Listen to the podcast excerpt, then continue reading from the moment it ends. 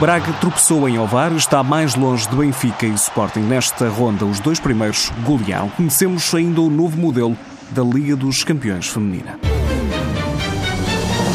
O Sporting de Braga empatou em Ovar no jogo que abriu a jornada da Liga Portuguesa este fim de semana. As minutas marcaram primeiro, com a defesa central brasileira a fazer o terceiro golo nesta edição da Primeira Liga. Mas no segundo tempo, Ana Rocha empatou para a equipa da casa. Um bom remate em vôlei de pé direito com um jogo de relevado pesado, onde a equipa do Sporting de Braga acabou por deixar dois pontos, graças então a esse gol do empate da Ovarense.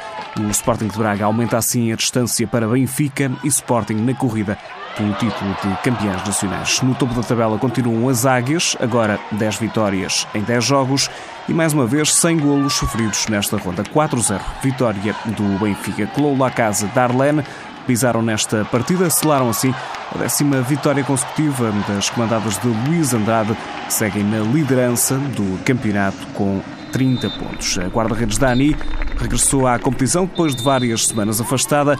A equipa dedicou a vitória a Ivy Pereira. No final deste encontro, Anaísa, jogadora brasileira do Benfica, explicou à Benfica TV que as águias sentiram ainda assim algumas dificuldades. Uma partida muito boa, tivemos dificuldades durante o jogo, conta de arbitragem e tudo mais, mas conseguimos impor o nosso ritmo, fazer o nosso papel e sair com os três pontos. O Benfica goleou o Atlético Oriense por 4 bolas a 0, já o Sporting também venceu por 4-0, com um hat-trick de Anna Wilkinson. Ela marcou aos 65, aos 70 e aos 79 minutos no segundo tempo. Raquel Fernandes fez o outro gol para as Leões num jogo que até esteve empatado até ao intervalo.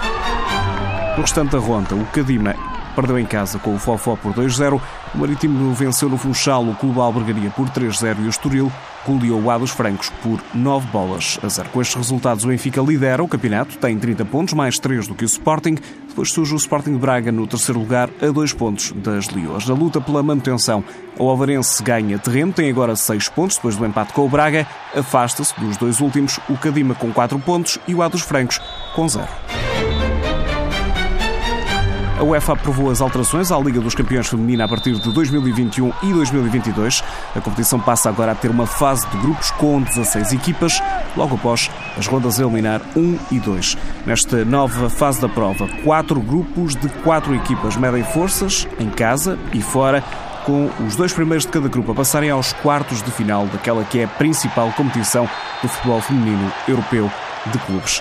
Também no que à venda dos direitos de transmissão diz respeito, a UEFA adota agora um modelo semelhante ao do futebol masculino. Ainda no futebol internacional estão confirmadas as datas para o Europeu de 2021. Em Inglaterra, a competição decorre entre 7 de julho e 1 de agosto e tem final marcada para o estádio do Wembley.